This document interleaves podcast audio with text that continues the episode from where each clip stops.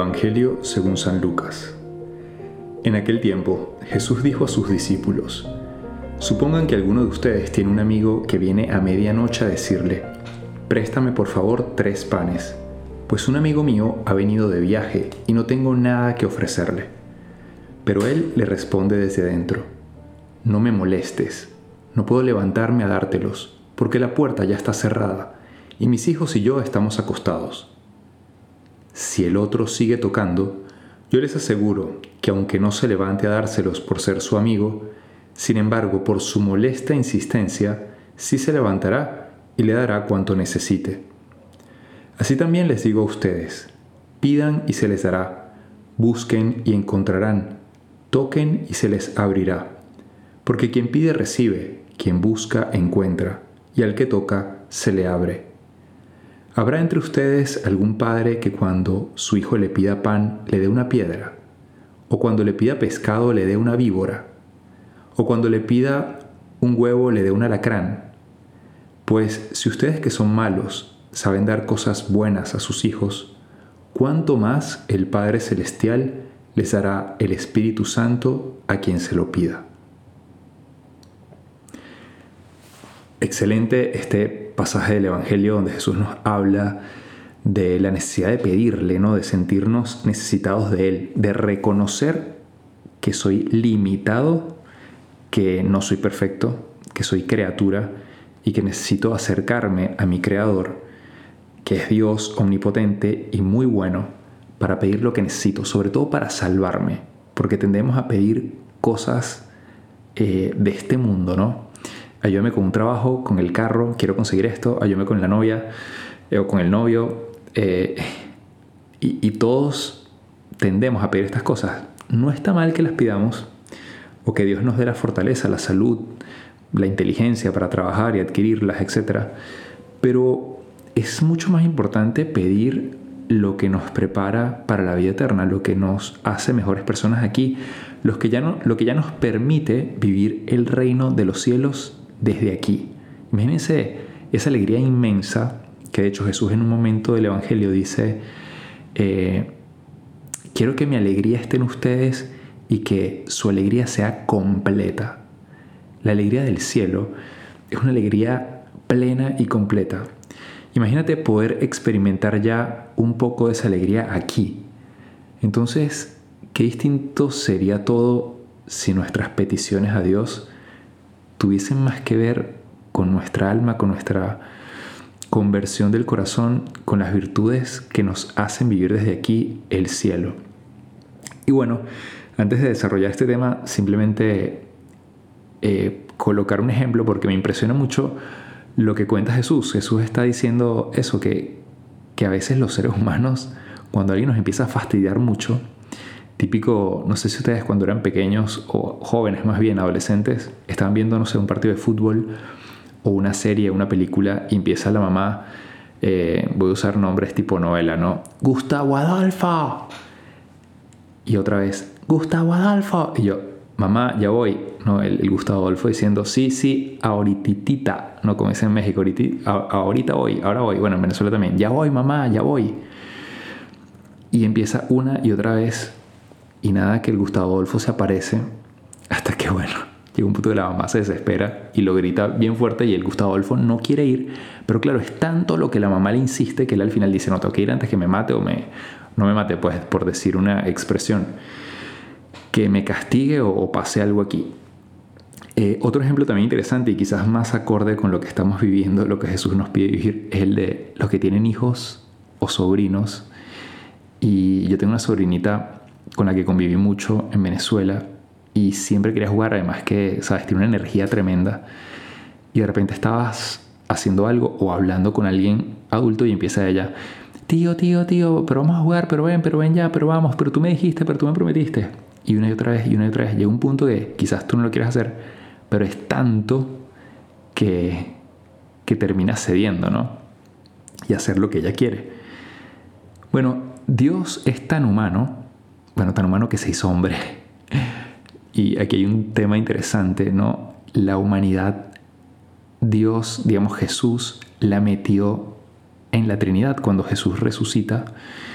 em, digamos que se lleva su cuerpo ya en estado glorioso, pero se lleva su cuerpo, ¿no? Y entra otra vez, eh, aunque nunca estuvo separado, digamos, pero es una manera de nosotros que somos espaciotemporales, entender que Jesús cuando sube a los cielos, digamos que mete, por así decirlo, en la trascendencia y en la Trinidad un cuerpo humano.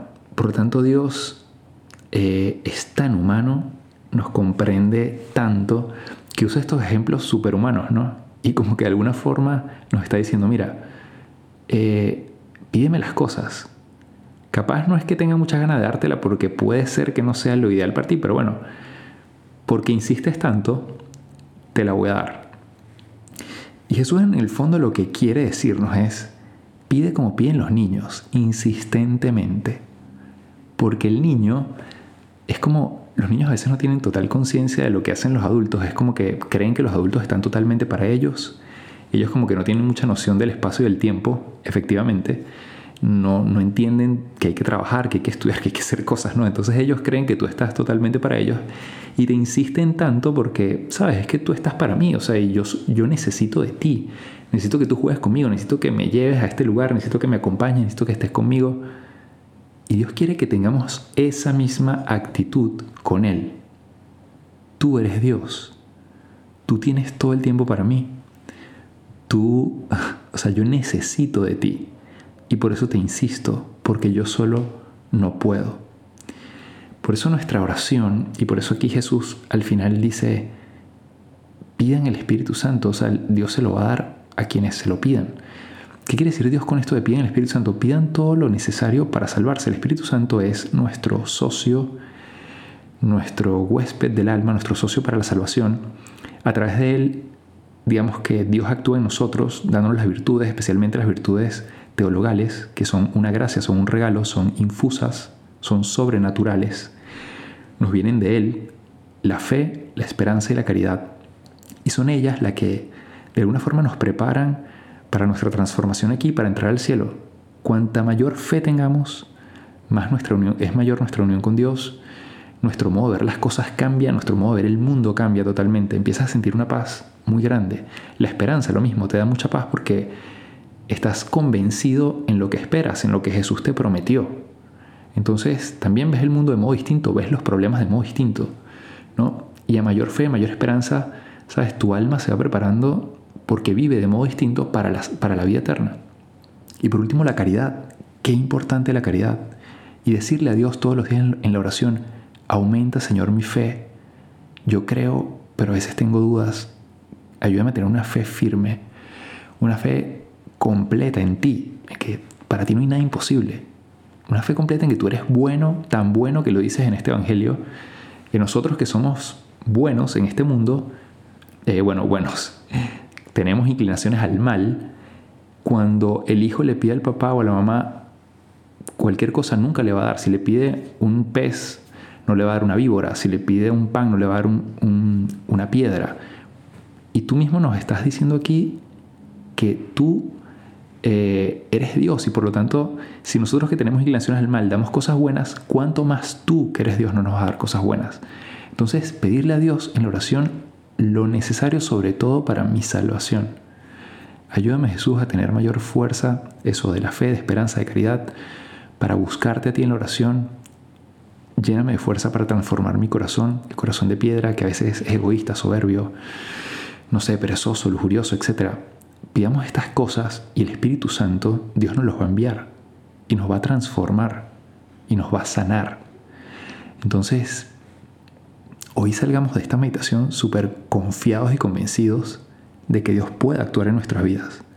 Pero pidámosle cosas que valgan la pena, ¿no? Como estas. Pidámosle el Espíritu Santo, pidámosle estas virtudes que transforme, que el Espíritu Santo realmente entre en mí y me transforme y me llene de esa alegría que Jesús prometió que yo podía vivir desde aquí en la que veo las cosas y el mundo de modo distinto, como Él lo ve, no desde el punto de vista limitado, eh, según lo ve este mundo, sino de que Dios lo transforma todo. Pidámosle a Dios entonces esta gracia, como los niños, insistentes. Seamos un poco fastidiosos con Dios. A Dios le encanta que seas un fastidioso con Él, porque eso es reconocer que Él lo puede todo y que tú necesitas de Él. Que pases un feliz día, que Dios te bendiga y que Dios te conceda todo lo que te quiere dar, esa fuerza del Espíritu Santo para transformar tu vida. Te hablo el Padre Jesús Rodríguez y nos puedes seguir en nuestras cuentas de qué haría Jesús y mi cuenta personal Padre Jesús LC.